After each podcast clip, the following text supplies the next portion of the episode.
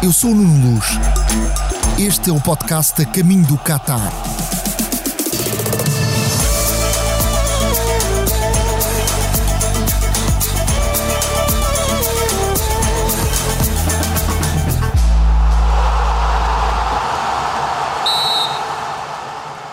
O Mundial fez crescer edifícios, transformou o Qatar numa metrópole de arranha-céus que de noite faz cintilar Doha.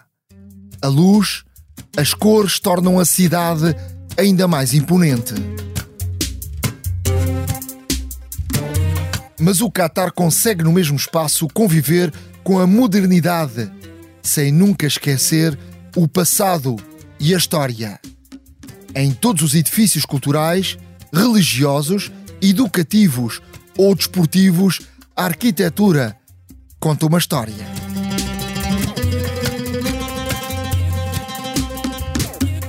O Mundial acelerou um projeto de transformação do país que vai até 2030. O objetivo é que até ao final da década o país seja capaz de se tornar numa sociedade avançada, com capacidade de sustentar o seu desenvolvimento e fornecer um alto padrão de vida para o seu povo. As construções transformaram o país, mas os cataris não esquecem as suas raízes. Mantêm locais históricos para que ninguém esqueça de onde veio este povo, que sempre teve muita influência estrangeira.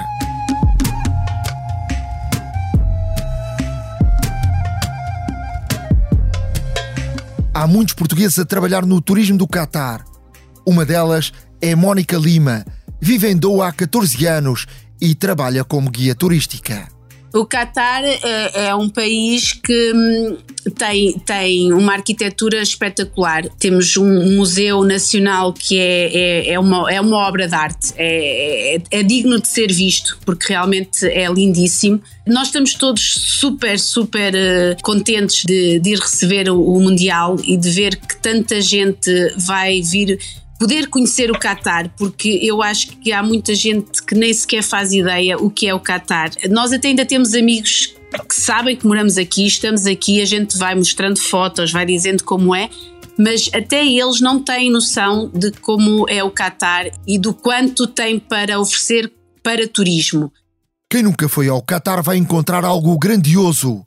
E quem já lá foi, garante Mónica Lima, não vai reconhecer o que já viu. O Qatar tem sido um país que tem mudado muito. De há 14 anos para cá mudou imenso, imenso. Uh, tudo mudou. Um país que nós estamos a ver em, em constante mudança porque construiu oito estádios, fez estradas todas completamente novas com sete faixas direita, sete faixas do lado esquerdo, ou seja, é, é um, um, país que está em total crescimento. Eu acho que é assim qualquer coisa de grandioso, um, tudo aquilo que eles, que, que, eles têm para oferecer uh, para, para, para quem vem assistir ao, ao Mundial. O país tornou-se independente do domínio inglês em 1971.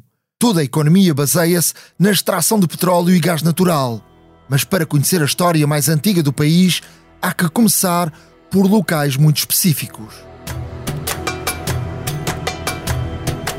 Nós temos aqui um forte, que é o, o forte de Zubara, uh, que fica a norte-este do, do país, que é um sítio que é muito interessante conhecer. Dá para perceber que, que houve uma história para trás, ou seja, era, era um forte, uh, havia pescadores, era, havia uma pequena vila uh, ao redor. Nós temos alguns sítios no Catar que dá para visitar e perceber a história do Catar antes do, do petróleo muito interessante é, é, é, visitar esses sítios e depois a seguir ir ao Museu Nacional. Porque quando a pessoa visita estes sítios, obviamente que se tiverem guias, nós conseguimos explicar um pouco mais da história, as pessoas uh, interessam-se mais em saber. E depois, ao visitar o museu, explica muito bem a evolução do país. O museu é dividido em três, em três partes principais, que é a formação do Qatar, depois como uh, as pessoas viviam no Qatar e depois tem a parte quando começa a ir para uh, quando o Qatar fica mais moderno. Há três uh, fases uh, cruciais no, no museu que a pessoa depois percebe realmente como é a mudança do Qatar. Em Doha, o Museu Nacional é o principal, mas também a não perder o Museu Sheikh Faisal, o da arte islâmica e o Museu Árabe de Arte Moderna. Mas segundo a nossa guia turística, há que ir a uma outra cidade, Mushrib, local onde se encontra o Museu das Quatro Casas. Cada uma delas é também um museu independente. Há também uh, quatro museus fantásticos em Mushrib que também contam a história de, de, do país. Eu acho que é, é mesmo um encanto uh, visitar os museus e perceber o quanto rico é o país e o quanto tem para mostrar ao, ao, aos turistas e agora principalmente aos, aos fãs que vêm através de, do Mundial. Um dos símbolos do Qatar são os barcos que serviam para apanhar as pérolas, os downs, que hoje servem para passeios turísticos. Ao adepto do futebol, não faltará opções para fazer turismo. Temos passeios uh, espetaculares na Corniche para fazer DAO, temos praias, inclusive está a ser para ser inaugurado duas praias mesmo mesmo no centro da cidade. Mas quem quiser ir à praia sem nenhum tipo de restrição, seja de vestuário ou para fazer um churrasco, o Qatar também oferece essa opção com praias selvagens. É a 40 minutos da cidade para norte. Ou seja, é, são praias selvagens aonde nós vamos com o carro completamente até, até, até ao mar, praticamente. Levamos a churrasqueira para fazer uh, o churrasco, as cadeiras, as mesas, faz, fazemos tudo, montamos tudo e fazemos lá a nossa praia e não há nenhuma restrição. O país tem uma das maravilhas raras do planeta. O deserto funde-se com o mar, um fenómeno que só em poucos países do mundo pode ser observado. É possível nadar mas a maioria das pessoas só nada nos meses de inverno. No verão, com temperaturas no deserto perto dos 50 graus, a água está sempre a mais de 30. Esta área chama-se Inland Sea e situa-se no sul do Catar. A norte encontra-se a reserva natural Cor al-Daid. A Cor é uma pequena cidade que fica junto ao mar e que se encontra a 50 km a norte de Doha. Foi uma das primeiras áreas a ser habitadas no Catar. Era uma pequena vila de pescadores que viviam da apanha da pérola e da pesca. Hoje é uma cidade um pouco mais desenvolvida. Desde 2015 foram construídas novas estradas, escolas, um hospital, centro comercial e até um jardim zoológico, que recebeu recentemente dois pandas oferecidos pela China. Hoje é ainda mais visitada porque tem uma ilha chamada Purple Inland e um manguezal que pode ser visitado com um caiaque. O mangue é uma árvore muito característica das margens de baías ou de rios e que se dá em águas salgadas ou pelo menos salobras. O ecossistema atrai aves migratórias sazonais, como garças e flamingos, e inúmeros tipos de peixes e crustáceos que podem ser encontrados lá durante o ano. A melhor época para visitar é justamente esta, a do Mundial, quando as temperaturas são mais amenas. Aconselho quem vier, se puder, ir ao deserto, porque realmente é uma viagem incrível ir ao deserto, ir ao Ilan Sea. Uh, o Qatar é um dos únicos países do mundo, do mundo onde o mar entra dentro do, do deserto por isso é digno de, de, se ver e de visitar porque realmente é bonito. Eu aconselho a ir através de uma, de uma agência, onde eles vêm buscar a pessoa ao local onde estiver, ao hotel ou a casa de um amigo, levam ao deserto, fazem todo o passeio no deserto, por norma tem sempre uma refeição, ou, ou o almoço ou o jantar no deserto, e depois eles retomam a casa e deixam, e deixam a pessoa.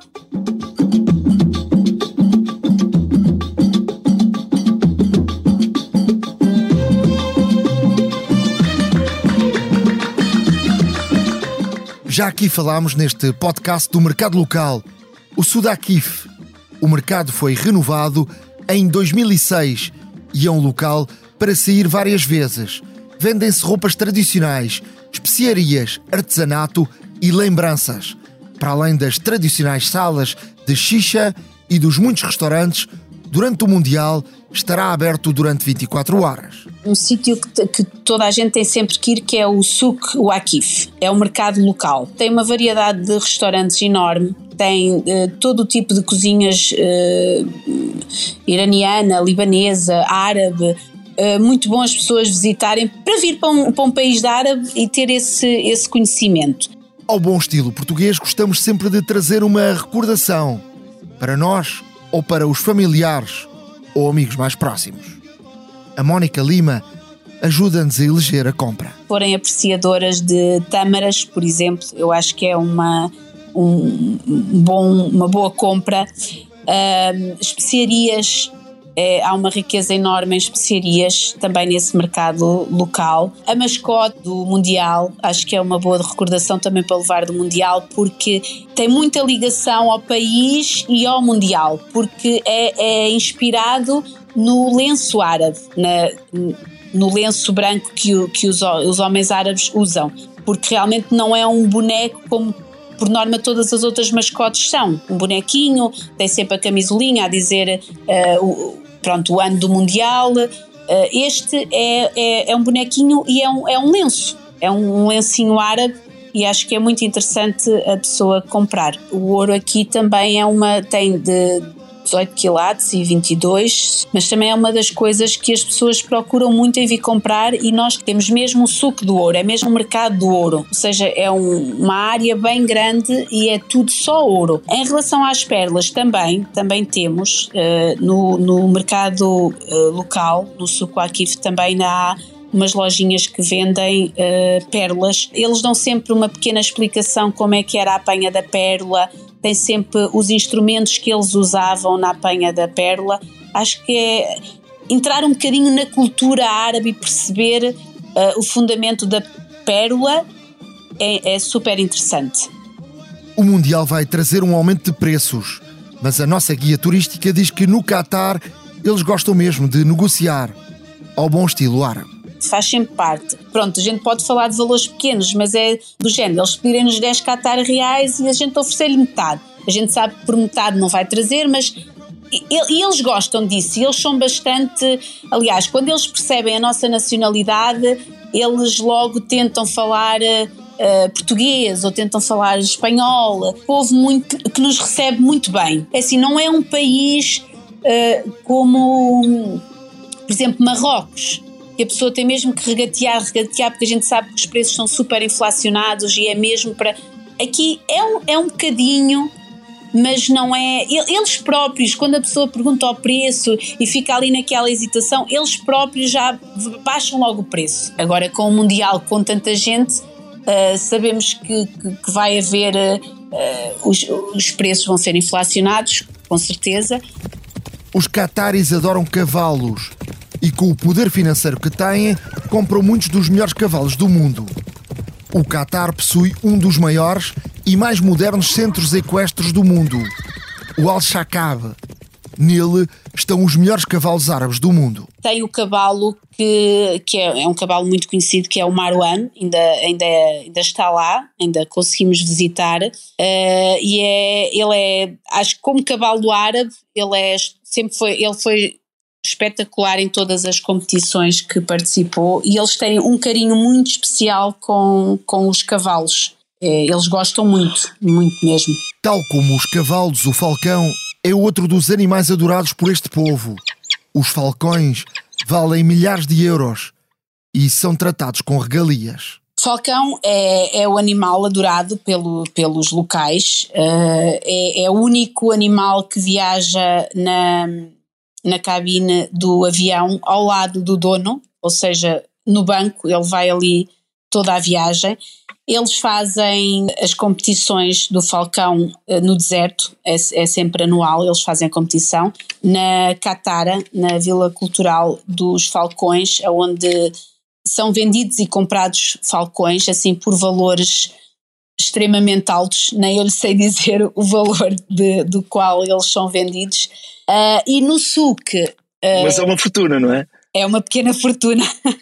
eu agora, eu acho que o, o que foi vendido na, na, na Catara há duas semanas, acho que foi 900 mil uh, Qatar reais. 250 mil euros por um falcão. E quem for ao SUC pode dedicar algum tempo na área dos falcões. Ao vir para o Mundial e se tiver curiosidade dos falcões, uh, no SUC, uh, no mercado local, também tem o SUC dos falcões, ou seja, é mesmo específico só para falcões. Tem todos os acessórios, tem falcões à venda, uh, também conseguem perceber a cultura que eles têm com o falcão e também está no mesmo sítio localizado, é um hospital só para falcões. Imagine que cai uma pena do falcão, eles vão lá para fazer um implante da pena. Mas o animal símbolo nacional é o Oryx e que está no logotipo da companhia aérea Qatar Airways. O Oryx também é um símbolo do Qatar, inclusive é o símbolo da, da, da companhia aérea, da Qatar Airways eles têm mesmo o Oryx porque ele esteve praticamente nos anos 70 em extinção e eles criaram um santuário para ter mesmo a reprodução para que não terminassem com a, com a espécie.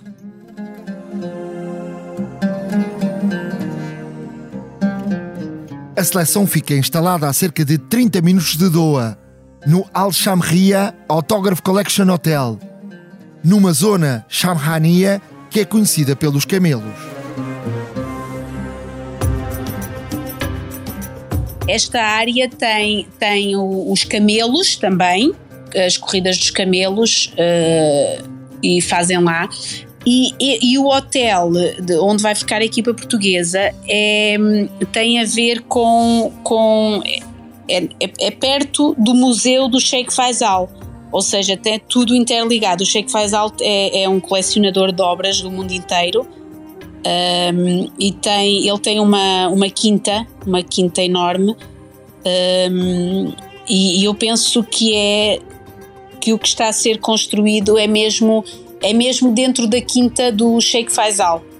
A guia portuguesa que nos indicou o caminho deste episódio tem um conselho para dar a quem viajar ao Catar e quiser visitar os museus e o SUC? Nós aconselhamos sempre que as pessoas tenham sempre um casaco, as mulheres uma encharpe, ou seja, se forem a algum sítio que seja um pouco mais tradicional, como o, o mercado local, o SUC, o Akif, ou ou o Museu Nacional, ou um outro museu, que a pessoa ponha só por cima dos ombros, só é só por uma questão de mostrar respeito, pronto, na, na cultura e no país que está.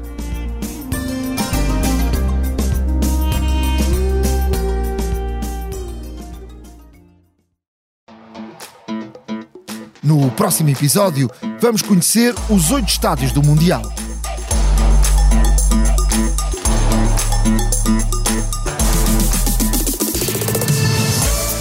Caminho do Qatar é um podcast da SIC Notícias, com sonoplastia de João Luís Amorim e coordenação de Joana Beleza.